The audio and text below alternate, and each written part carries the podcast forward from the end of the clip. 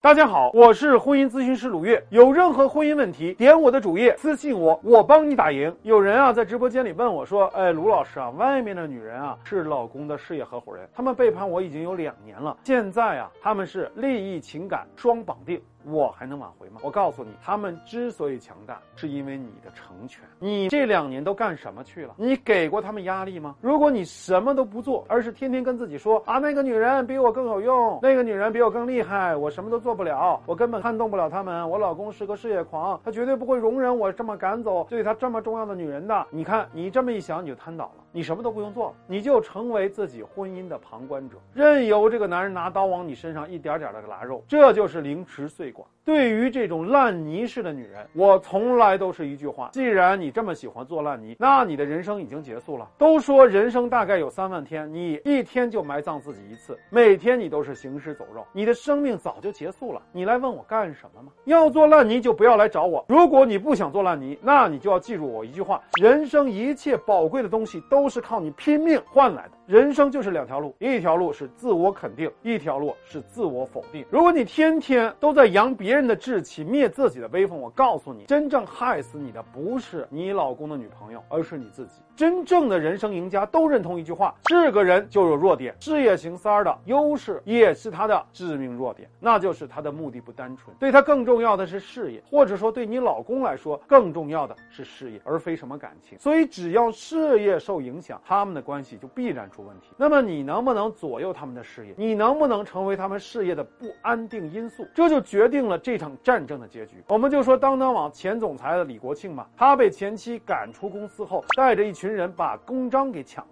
那这个过程是很丑陋的，很暴力的，但是却有一定的效果。我不推荐你用这种暴力行为，但是我想告诉你，如果你有他一半的勇气，很多事儿你都可以做到。比如说有一个最笨的办法，那就是你天天到他公司待着，就是一种压力和威慑，把你自己变成一个上访户，让他明白你是有意志力的，他惹不起你，他必须要向你让步。这些有没有成本？当然有。你不能要脸，不能怕挫折，不能怕你老公对你的威胁，但你最终要让。让他明白，你才是老板娘，你有权利拥有他所有财产的一半，你可以决定他的事业。很多的时候，机会是碰出来的，是制造出来的，是你策划出来的。如果你一发现机会就躺倒，那就宣布自己人生已经结束了，你就做一辈子的观众好了，看着你老公和那个女人比翼双飞，然后热烈鼓掌，好吧？你要记住一点，光脚不怕穿鞋的。只要你什么都无所畏惧，你就会成为你自己的终极武器。就算你什么筹码都没有，就算这种勇气也可以成为你最终决胜的关键因素。更何况的是，如果你用情感谈判五步骤，一步步让那个女人露出马脚，让他们之间内讧，让你的男人在心理上崩溃，最终完成逆袭啊！没有那么难。跟我做咨询的人啊，发现最难的是跨过自己这道坎。女人一旦跨过自己的恐惧，就会发现男人根本不在话下。如果你想反击，我帮你赢。